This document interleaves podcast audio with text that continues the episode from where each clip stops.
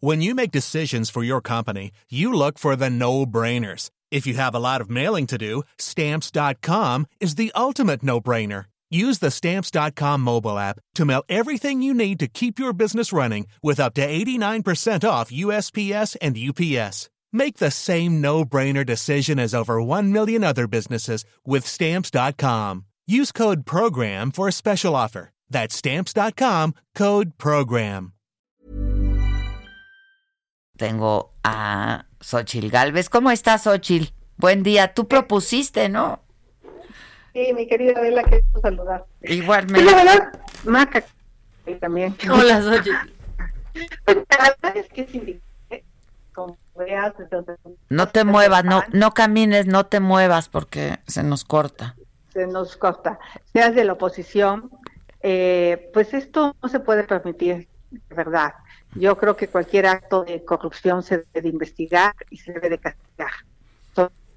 Y entonces lo que yo hice fue ir a hacer una denuncia contra quien resulte responsable, que ya vemos dos nombres ahí para que sean llamados a declarar y podamos saber quién les dio el dinero, en dónde se los dieron, por qué se los dieron. ¿Para qué y- se usó? Porque eso tampoco ¿en qué lo han... usó? Sí. Este, creo que nos hemos acostumbrado en este país a las maletas de dinero, a los Sí, qué de cosa. dinero. Yo ayer hablaba con alguien y al- eh, si alguien decía, y si es patando, les decía, no manchen, o sea, ya nos acostumbramos a esto, que, que es un escándalo horrible. Es un escándalo y una tras otra, digo, pues apenas ahora con lo ¿te acuerdas el carrusel de depósitos en el banco de los de Morena que entraban y salían? Digo, ahí no vimos las maletas, pero era dinero en efectivo. Hoy vemos a estos ex funcionarios del PAN que trabajaban en el Senado recibir ese dinero y pareciera que el presidente lo que quieren solo es el escarnio público, que la gente haga un juicio sumario, por eso estaba tan enojado de que no había sido difundido suficiente porque él hubiera querido que las 24 horas estuviera pasando el video, pues ahora hay redes sociales y puede ser que no se investigue después porque digan se violó el debido proceso, el dueño del video se borró, no su voz no aparece. Pero el daño ya está hecho, ¿no?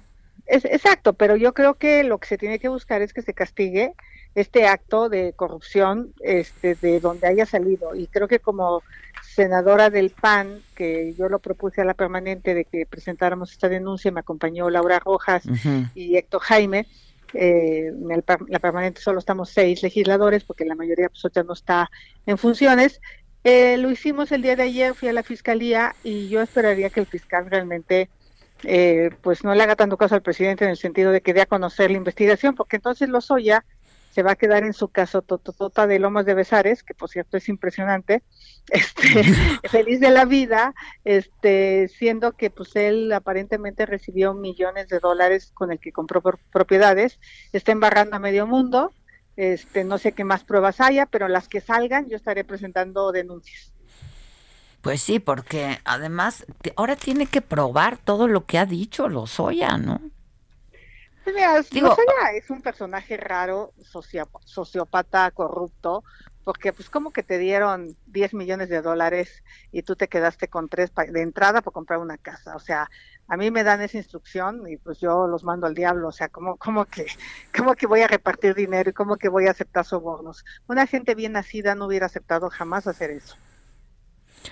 Pues sí, este, sin duda, y es lo que muchos funcionarios ahora han dicho, ¿no? Pues pu- pu- pudo haber dicho no.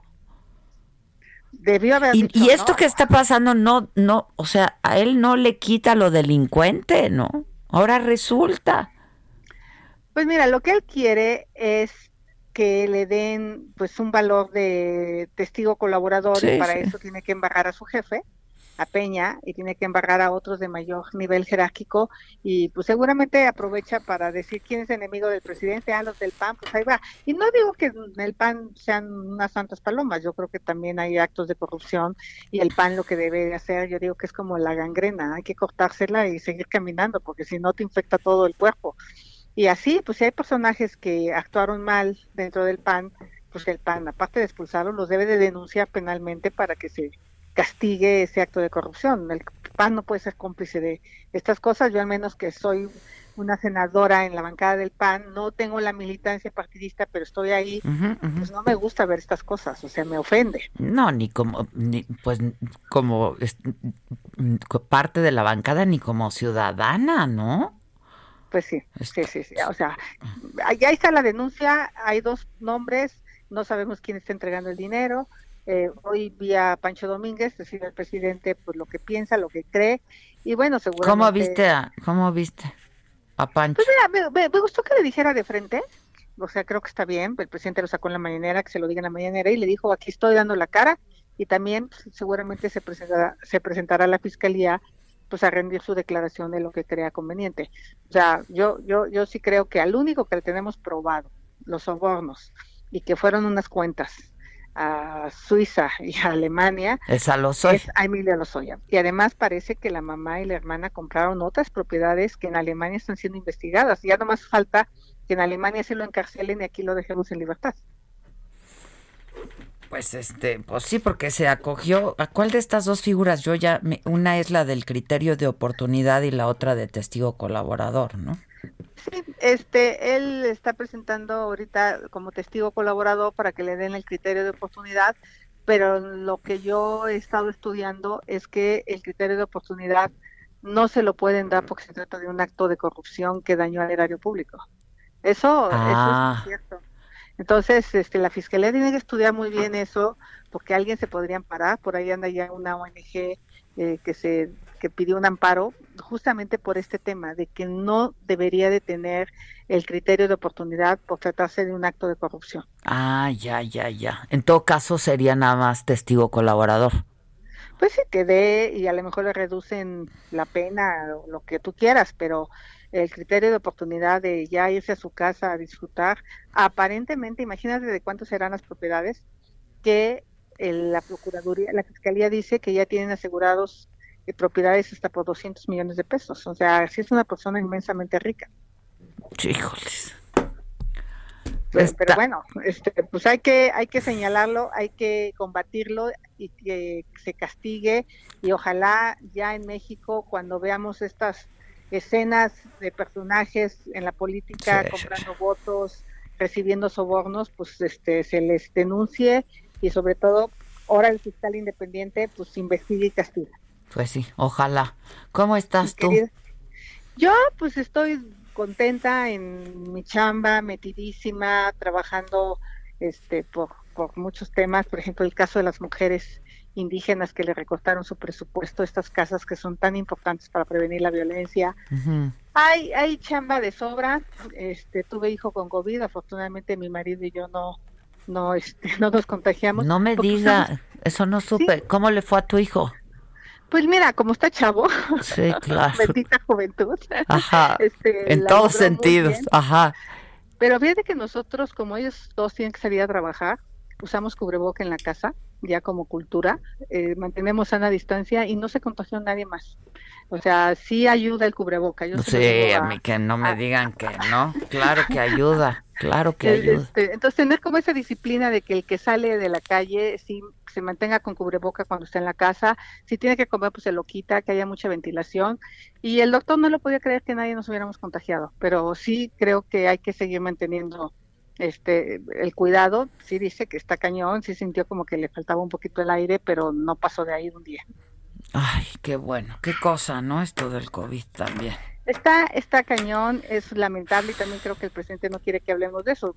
Mira, una mujer chingona como la primera ministra de Nueva Zelanda que controló esta cosa de una manera impresionante, o Japón con el parte del cubreboca que lo empezaron a usar desde el primer día, eso sí es un éxito en el combate de la pandemia. Aquí hemos dado tumbos, eh, hemos mandado mensajes muy encontrados, no ha habido apoyo para la gente que no se puede quedar en casa, mucha gente tuvo que salir a trabajar y ahí se contagia. Este, creo que va para abajo, es obvio, la pandemia llegó a un punto, pero llegar a 60 mil muertos oficiales, ¿eh? porque falta que sepamos los reales. Este, se estima que son más de 100 mil, es una tragedia. Que hay un subregistro, es una tragedia espantosa. Y lo que viene de la economía, pues ya ni te cuento, de la, pues entonces nos vamos a deprimir. Yo, yo así estoy, mana, la verdad, ¿qué te digo? Pues no, pues es que está duro para la gente, no hay trabajo, la gente no tiene ingresos, mucha gente la está pasando muy, muy mal, de verdad. Este, y, y son momentos de, pues de tratar de cerrar filas y cuando vemos estas escenas de tantos billetes moviéndose, pues claro que la gente se debe encabronar. Oye, ¿cómo anda tu relación con Víctor Hugo Romo? Ya bien, ¿no? Pues mira, la verdad es que yo he sido prudente. Para mí los actos de corrupción que se cometieron ahí quedaron, ya no se siguieron castigando, pues el tema del, del eh, mercado escandón, yo ya había logrado vincular a proceso a dos personajes o sea, se clavaron 40 millones de pesos. Y mira, el pobre herrero que les hizo la chamba me sigue llamando porque le quedaba una deuda de 7 millones de pesos. O sea, el pobre cuate que sí le chambió. A ese no le pagaron. A ese no le pagaron, fíjate. Entonces esas cosas ahí quedaron. Yo ahorita estoy más ocupada en otras cosas. No, no es que, viste lo de los triciclos, ¿no? Mira, es una cosa complicada. A ver, no es fácil. Te voy a explicar. Yo cuando llegué de delegada me encontré charolas que pasaban a cobrar a los ah. puestos ambulantes. Es más, ah. agarré al vaquero en, en, flagrancia, lo metí un año a la cárcel, nunca soltó la sopa de a quién le llevaban ese dinero. Bueno, empecé a hacer un programa de regularización con los vecinos. De a ver, este, este ambulante, te voy a poner el ejemplo, la que está afuera del Teatro Molia.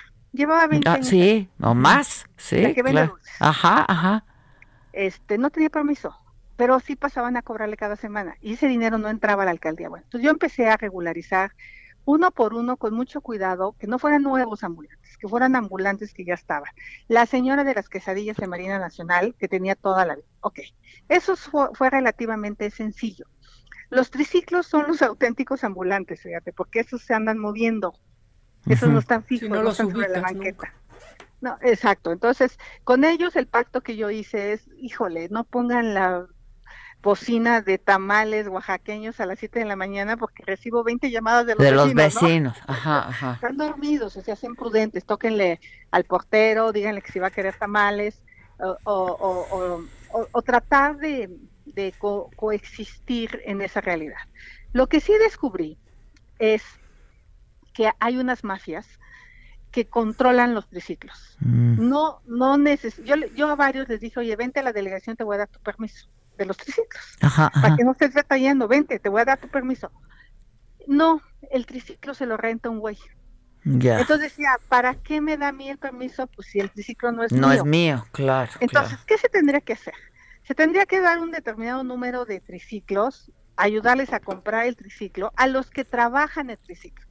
No al mafioso que controla 50, 60 triciclos. Triciclos, que se, los una Exacto. Entonces hay que hacer una ley ya de la vía pública, porque hoy nos regimos con la de mercados, que es desde el ingeniero Cuauhtémoc Cárdenas. Este, y lo que sí hay que hacer es ordenarlos, porque ningún vecino quiere un ambulante fuera de su casa, nadie. Eh, yo había propuesto que se usaran el tipo de food trucks, pero pero no que el mm. niño bien venga y me pida cinco food trucks para ponerlos a trabajar. Sí, sí, sí, sí, sí, no estas mismas personas, claro. Estas personas les das un financiamiento que se compren su food truck, que se coloquen en un cajón de Copark, que paguen el monto de Copark, se quiten a las cinco de la tarde y se puedan mover. Creo que tenemos que buscar una forma de innovación, de entender que hay gente que tiene que comer en la calle, no le alcanza para pagar un restaurante, este, mucha gente viene a la zona de Polanco, pero se tenía que hacer con una visión social, se tiene que hacerle en la ley, eh, y entiendo al delegado. Ah. pero eso no se exhibe por, farolones en las redes sociales. Sí, porque lo sacaron y entonces veía todos los triciclos ahí, ¿no? No, pues, pues digo, además tienes la obligación de regresarles el triciclo no es tuyo. Pues si estaban en un lugar indebido, si estaban haciendo cosas indebidas, pues sí tienes facultades para recogerlo. Para retirar. Pero, pero sí, lo debes de regresar. Ya. O sea, no te lo puedes quedar. Mm. Eso, eso es absolutamente cierto. Y sí me parece que ahorita con la pandemia tendría que haber un poquito de comprensión de parte de los vecinos. No está fácil lo que Sí, no, no está fácil. O sea, de decir, ok, mientras... Digo, a mí me gusta mucho oír, ¿no? El silbato, pero hay gente a la que no le gusta. Por eso tienes que hacer reglas. A ver, después de las 10 de la noche no, no, no me pongas tamales oaxaqueños. Uh O sea, o antes de las 7 de la mañana el domingo, o de las 10 de la mañana el domingo no pases de se compra, refrigeradores. Sí, sí, pasa a las 11. Exacto, empieza a las 11. Entonces, yo sí logré... Y quitar la mafia de los triciclos, porque yo el otro día estaba haciendo cuentas, hay quienes tienen hasta 50, ¿eh? Absolutamente. Es una, o sea, hacen un dineral. Eh, a, ver, es una mafia los dulceros. Yo descubrí que inclusive contrataban a indígenas que no hablaban la lengua, eh, que eran menores de edad y los tenían como esclavizados. Yo descubrí un lugar en Río San Joaquín porque un día iba pasando y vi que iban todos los triciclos para allá. Y ya sabes, de hecho hay un periscope de eso, porque, porque los empecé a seguir y vi cómo se metían en una casa y vi que ahí se dormían y empecé a hacer como toda una investigación, hice inclusive una denuncia eh, en trata, por, el tema de trata, porque me parecía que al ser menores de edad, la fiscalía tenía que investigar por qué ese personaje tenía tantos menores de edad trabajando. Pero ya sabes, no pasa nada, o sea, no, no me peló la fiscalía, el cuate se desapareció, parece que se cambió de bodega, este, pero sí logré controlar un poco estas mafias eh, que, se metían. Te, lo digo francamente, ningún líder ambulante puede decir que me dio un centavo. Al contrario, sí logré mover, por ejemplo, los del auditorio donde está el mexicanito. ¿Te acuerdas? Sí, claro, claro, sí, sí. Pues había ahí, pero les dimos una lana. Me junté con los hoteleros, aportaron en un fondo y les dimos entre 50 y 100 mil pesos, dependiendo del ambulante, para que empezaran una vida en otro lado. O sea, no fue nada más de, quítate. Este, claro, claro, porque pues sí, les quita su sustento, su sobrevivencia. y hay otros que pues ya seguramente volvieron, que es, es una lucha muy, muy dura, muy complicada, pero hay que hacer una ley. Yo lo que diría que esta experiencia nos sirva para ya poner esta agenda en, en, la, en, en, el Congreso de la Ciudad y se haga una ley muy clara porque... De qué sí se puede y qué no, pues sí y, que la gente, yo siempre decía, que, el que tiene el puesto lo trabaje y sea el dueño del permiso. Porque yo pasaba y decía, a ver, ¿quién es fulano el permiso? No, es que está enfermo. Y 15 días enfermo, a ver, si en 15 días no viene, este, le quito. se levanta este puesto. Y le decía yo a ellos, es más, te puedo dar el permiso a ti. Sí, claro. y les iluminaban los ojos, ¿no? Este, hay que darles los permisos a quien los trabajan. E, es, eso es un parte, una parte de justicia encontré casos donde se traspasaban puestos ambulantes en las lomas en un millón de pesos. Para que te des idea de la mafia que hay con el tema del comercio en la vía pública. Sí, está cañón. Bueno, te mando un beso. Qué bueno que están bien todos. Gracias. Cuídate. Gracias, Ochel. Gracias. Hey, it's Danny Pellegrino from Everything Iconic. ¿Ready to upgrade your style game without blowing your budget? Check out Quince. They've got all the good stuff shirts and polos, activewear, and fine leather goods, all at 50 to 80% less than other high end brands. And the best part? They're all about safe, ethical, and responsible manufacturing. Get that luxury vibe without the luxury price tag. Hit up quince.com slash upgrade for free shipping and 365 day returns on your next order. That's quince.com slash upgrade.